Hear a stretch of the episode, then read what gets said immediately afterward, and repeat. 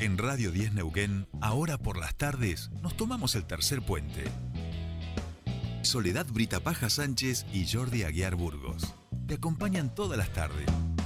De 15 a 17.30. Información, análisis, entrevistas, música en vivo y columnistas de todos los colores y sabores. Subite al tercer puente. Con Jordi y Sole.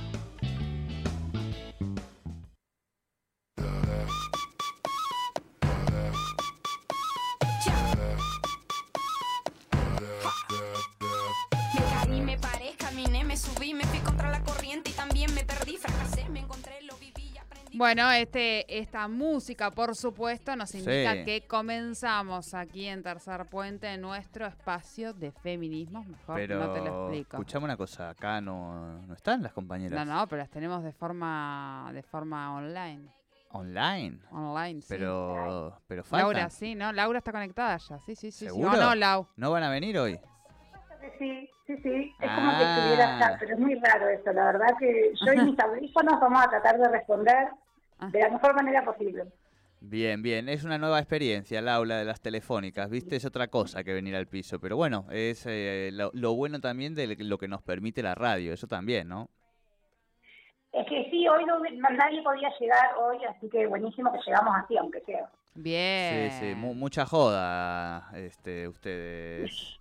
estos Yo no voy a, a dar nombres, pero hay gente que está trabajando mucho, como yo y muchas compañeras, Sí. y hay gente que está de joda. ¡Apa! Bueno, bueno. se bueno. dijo, se tenía que decir y se Exacto, exacto. Yo, yo solo lo tiraba porque mucha actividad intensa estos días, digamos, proselitista y demás. Ayer vi fotos de las compañeras, era simplemente por eso, pero bueno, no quería generar ningún tipo de contubernio en este grupo hermoso que tenemos, eh, que tenemos en feminismos. Bueno, Lau, eh, ¿usted dirá eh, cuál es nuestro tema de esta semana? Hoy estamos de efemérides, Ujú. atrasada, por supuesto, porque bueno, vamos una vez a la semana y queríamos como hablar en torno a todo lo que se genera, hablar de verdades y de muchos mitos que se generan en torno a la asignación universal por hijo, hija, hije, eh, porque el viernes pasado, el viernes 29 de octubre, se cumplieron 11 años de su creación y la verdad que es una política pública que para nosotras y sobre todo para las mujeres nos parece maravillosa y la celebramos y la aplaudimos, pero también necesitamos eh, como permanentemente aclarar algunas cuestiones, remarcar otras, eh, volver a los datos, dejar de hablar por hablar, que muchas veces pasa, que mucha gente habla por hablar. Y estaba bueno, con este aniversario de 11 años, recuperarlo para, para contar un poco, bueno, Bien. Qué es y por qué la celebramos tanto. Bien, vamos, vamos. Vamos a Eh, romper mitos, derribando mitos, vamos a ponerle el día de hoy. Sí, sí, sí, derribando mitos porque eh, parece mentira, pero después de 11 años se siguen sosteniendo los mitos que hoy vamos a, a tratar de, bueno, de comentar por lo menos. Y después cada cual Ujú. piense lo que quiere y hay gente que va a sostener, eh, bueno, estas frases que ya sabemos, que ahora las vamos a, a comentar. Eh, la más célebre creo que es, se embarazan por un plan. Claro. Bueno, eso va a seguir sucediendo. El tema es que tenemos acceso a información, tenemos eh, estadísticas, tenemos muchos datos que nos ayudan a derribar esos mitos y no hace falta seguir hablando sin saber, cuando, bueno, si nos informamos un poquito nos damos cuenta de cuál es la realidad. Bien, sí, Así sí, que, sí. bueno, ¿le parece un breve Dale. repaso, ¿no es cierto? La asignación universal por hijo se crea en 2009, no, perdón, en 2010. Y Sí. Se crea por una necesidad, sobre todo porque hay una gran cantidad de sectores y mayoritariamente mujeres que eh, tienen una inserción laboral muy, muy precaria todavía y, y no se logra revertir y no tienen la cobertura o el respaldo necesario de- del Estado para llevar adelante las tareas de cuidado que, bueno, como hemos visto últimamente han empezado a tener eh, un poco más de, no sé, de reconocimiento por parte del Estado. Pero insisto con esta cuestión de las mujeres porque sabemos que muchas de las eh, casas, de las familias eh, con un sola, una sola persona a cargo, se trata muchas veces de las mujeres a cargo. ¿no? Esto de la, de la típica eh, madre soltera, que no sé qué tendrá el Estado que ver, pero bueno, las madres solas haciéndose cargo de la familia, y eh, la inserción laboral de las mujeres, como recién decía, es, bueno, muy, es muy alta la precariedad que se vive, muchas veces con, por desempleo justamente por ser madres, y muchas otras veces insertas en situaciones o, o en rubros laborales y históricamente fueron eh, poco regulados, ¿no? También con varios intentos, porque estoy hablando, estoy pensando en el trabajo de las trabajadoras de las casas familiares, donde Sí. eh, difícilmente, incluso generándose todas las posibilidades para el empleo registrado, difícilmente son registradas. Entonces, estas mujeres que sí trabajan y que sí trabajan muchas horas al día, acceden, eh, por, por hacer grupa en un sector, ¿no? Pero en realidad son muchas más las mujeres que acceden al beneficio de la asignación universal por hijo. Digo mujeres, pero estoy diciendo mal. El beneficio es directamente para aquellos hijos, hijas, que pueden estar a cargo de madre, padre o algún tutor. La, la figura de la persona, del adulto que está cuidando a esa infancia, eh, es la que va a recibir la prestación por razones obvias, de, de tener una cuenta bancaria, manejar el Sí. dinero y demás, pero eh, esa es una política pública que detecta por medio del ANSES, el organismo nacional, aquellos menores que están sin ningún tipo de cobertura. Bien. Todos sabemos que quienes trabajamos tenemos empleo eh, Claro, nos, nos, nos abonan la, lo que es la asignación universal eh, Exacto. también. La Asignación asignación por hijo familiar. sería, asignación por Claro. hijo, Exactamente. no La- universal. el salario familiar, como Sí. Exacto, asignación familiar. Eh, entonces, se registran cuáles son los menores que están por fuera de esa cobertura y se gestiona eh, con, con una serie de requisitos que también son muy interesantes recordar, porque la asignación universal eh, volvió a, pe- a pensar de manera integral eh, el cuidado ¿no? del menor. Por ejemplo, pensar carnet, el calendario de vacunación completo, los controles al día, los control- controles médicos y la escolaridad.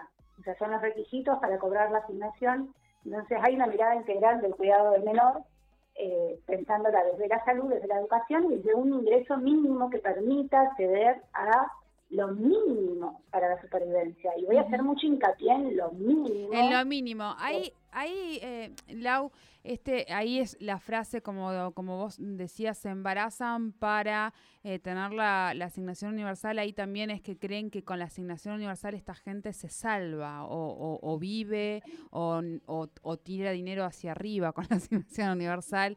Y, y ahí, y ahí es un poco lo, lo que venía señalando, ¿no?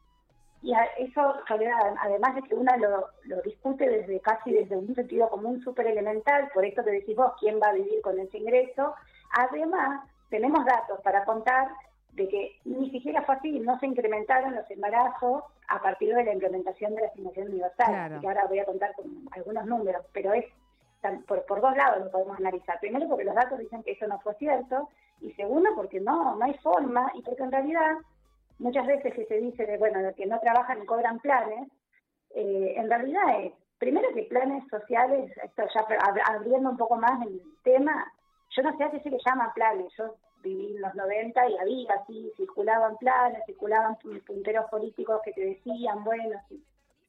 Hoy eso no digo que no existe, no voy a decir que no existe, digo que hay, uno, hay programas y hay eh, política pública que no es eh, hablar a la ligera de decir me dieron un plan, no es así, son beneficios específicos que están vinculados a eh, organismos nacionales que controlan, que tienen requisitos, que tienen una transparencia eh, clarísima a la hora de acceder a esos beneficios y que no pasa por ningún puntero.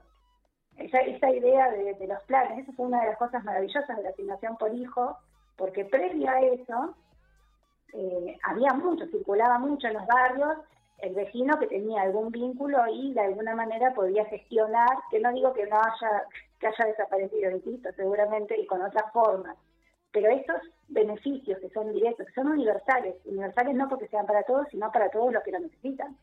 Entonces, cualquier niño o niña que en, este momento, porque sus padres se quedaron sin trabajo, sus abuelos, la persona que está a cargo, queda por fuera de la posibilidad de tener un salario, el acceso a ese mínimo que es el salario familiar, pasa a quedar automáticamente, o no automáticamente, con una serie de trámites, pasa a quedar eh, con esta cobertura. Entonces, por eso es universal. Bien. Bien. Eh, con respecto a, sí, a la- a la- al tema de los mitos, vamos de una al tema de los mitos que, es muy interesante. Una de las cuestiones que se dijeron mucho fue eh, de hecho creo que hubo un diputado, no me acuerdo ahora el nombre, pero que dijo, eh, eh, las chicas ahora se, hacen premiar por, un plan, haciendo referencia al embarazo adolescente. Por supuesto hubo una contundente respuesta a eso y porque primero porque es una barbaridad, como lo expresó y lo que la forma de, pensar de este señor, y segundo porque no hubo eh, aumento del embarazo adolescente, que es otro tipo de problemática que tiene que ver con muchas veces falta de acceso a, prevención y muchas veces falta de acceso a educación. Pero no es cierto que hubo un incremento que una podría sospechar que, bueno, que esto llevó a considerar la opción de tener un hijo para eh, percibir algún, algún ingreso. Y la otra, el otro mito que es en el mismo sentido, y es que, bueno, que tienen más hijos. Los pobres ahora tienen más hijos porque, eh, porque les pagan.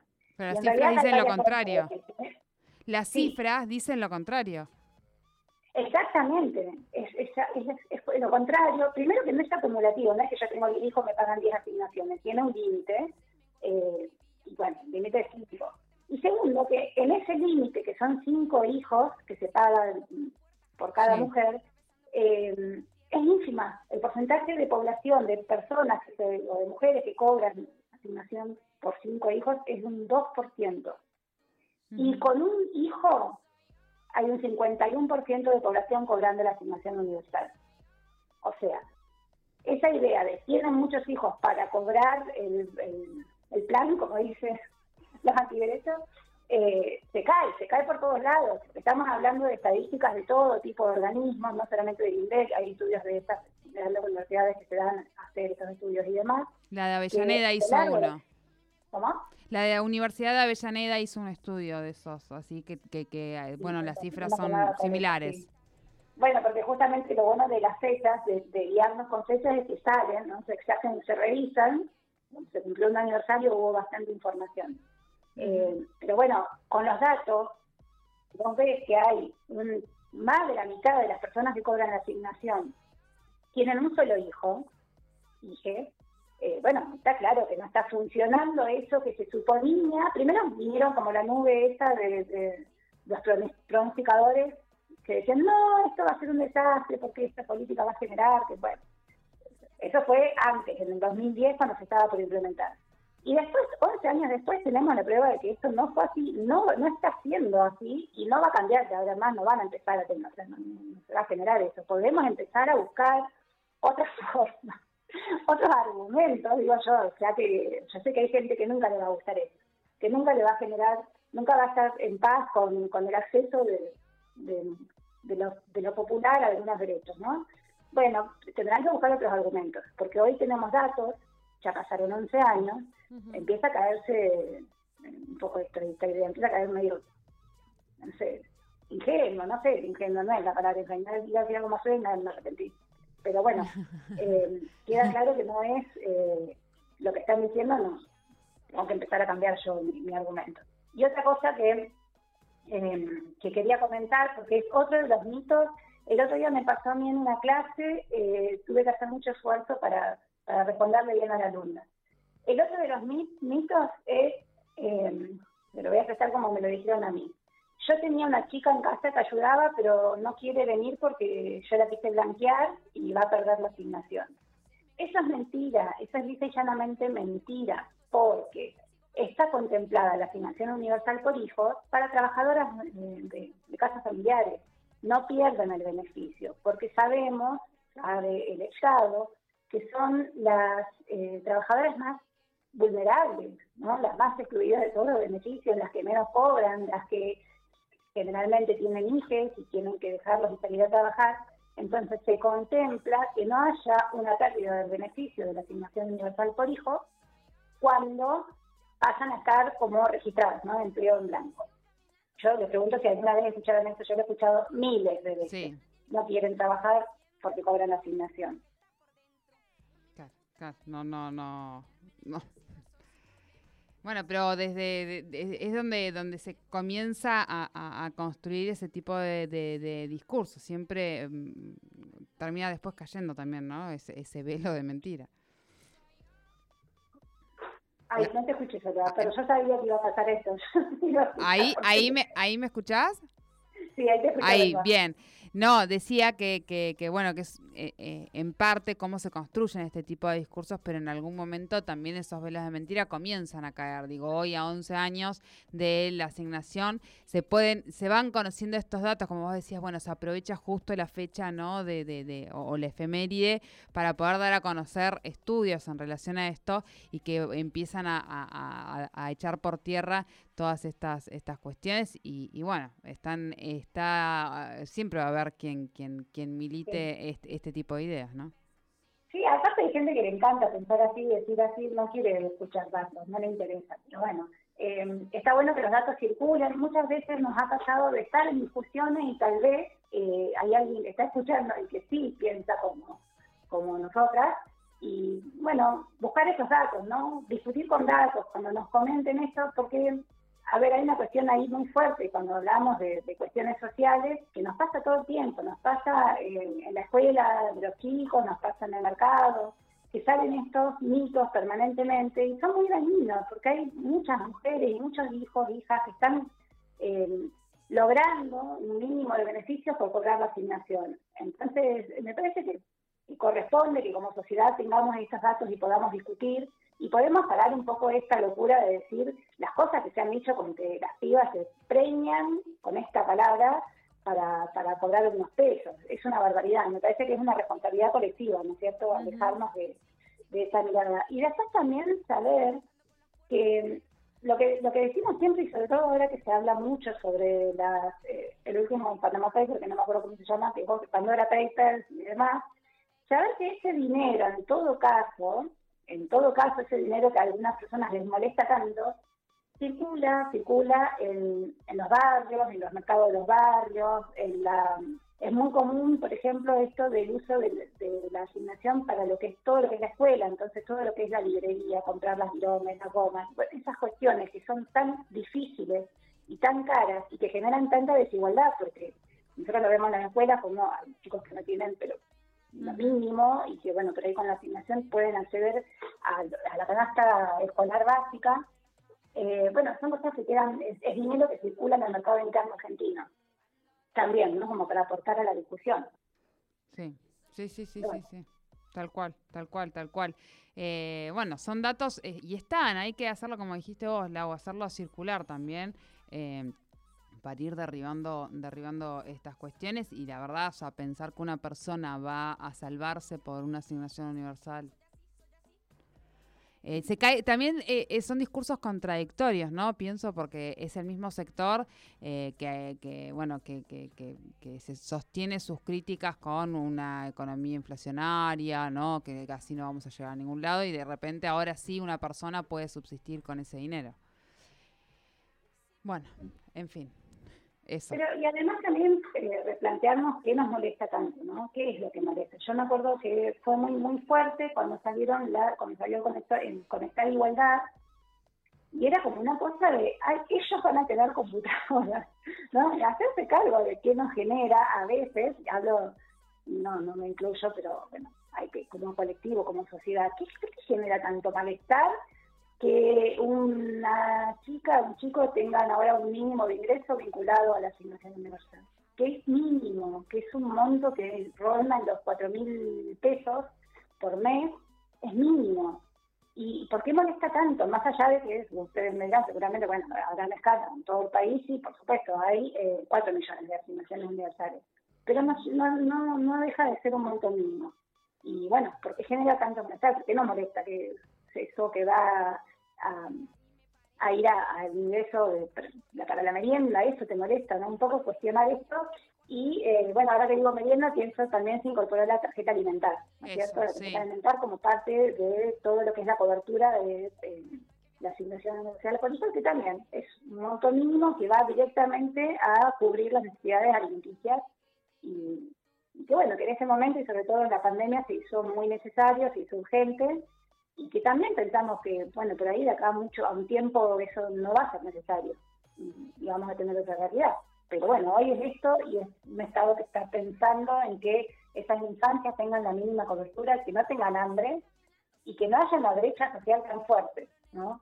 Que puedan tener un mínimo ingreso complementado siempre, porque siempre eh, hay algún tipo de trabajo de fondo, aunque sea vender huevos, muchas mujeres que hacen un montón de actividades, vender plantas, todo eso es trabajo, y estamos muy habituados a pensar que no, que hay gente que no trabaja. Bueno, sí, trabajar en, la informalidad. Informal. Claro.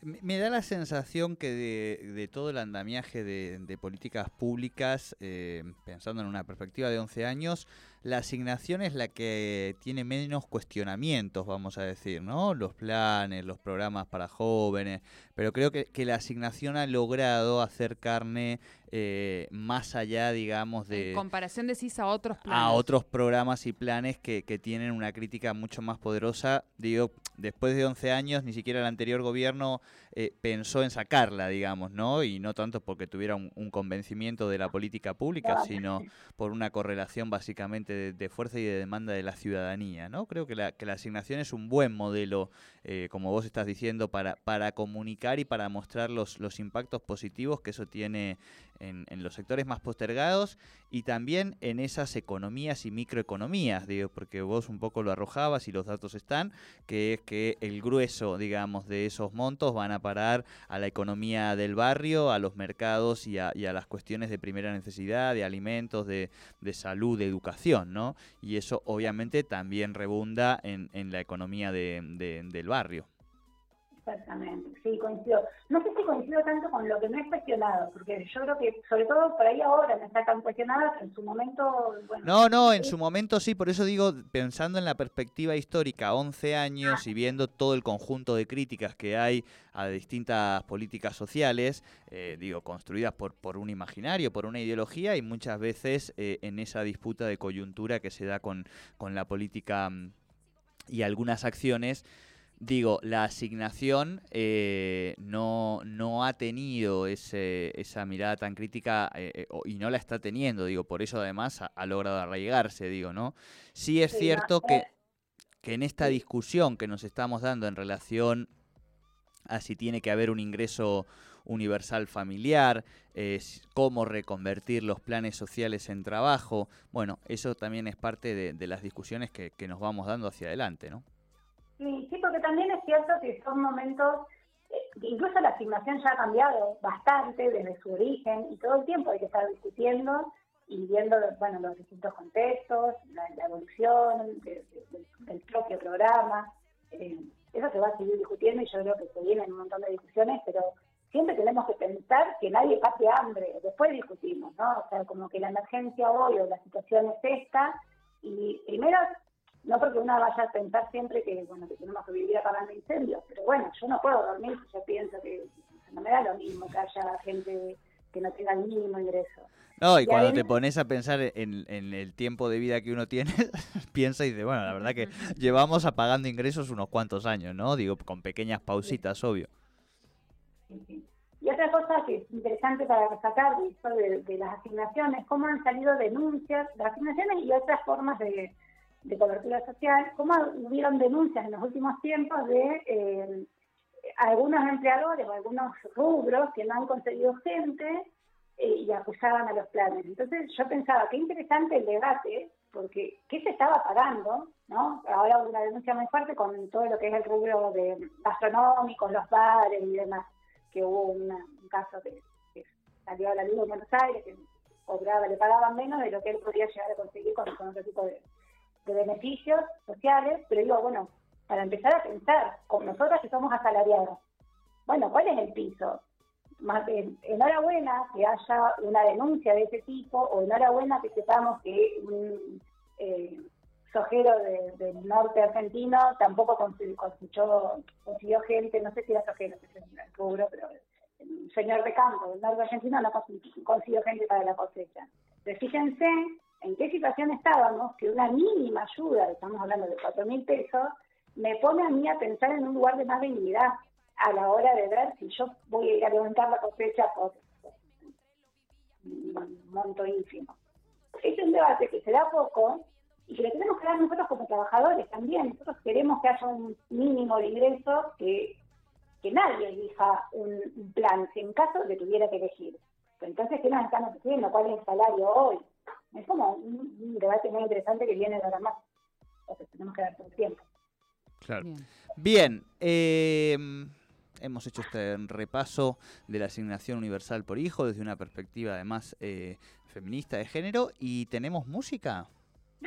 Ah, no. Ahora, mira, las voy a matar a mis compañeras, las voy a mandar un beso a todas y Apa, hoy, la no sé, pinchamos. ¿a vos te mandaron algo o no? No, no, no, pero bueno. A eh, mí no, a mí nadie no. me mandó nada, al operador tampoco, no, no, no, a vos tampoco.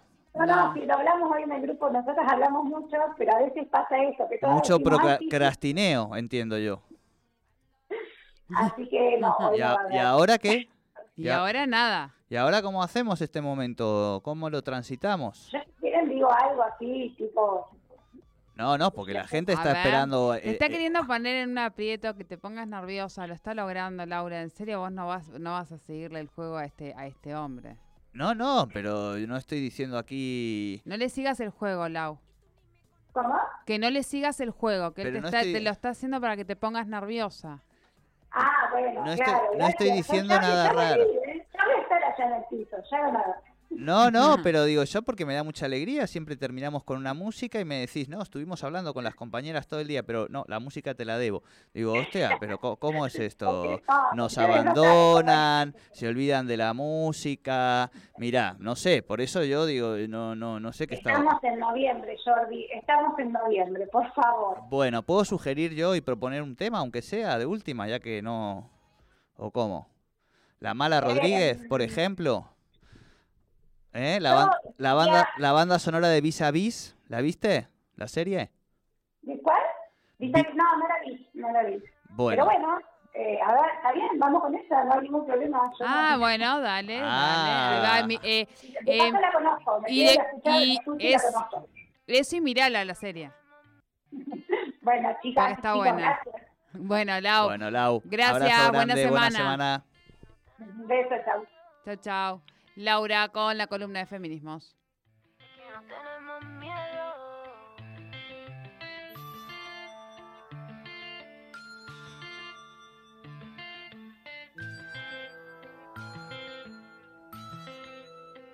Y aquí no tenemos miedo, ya bajé del cielo, compró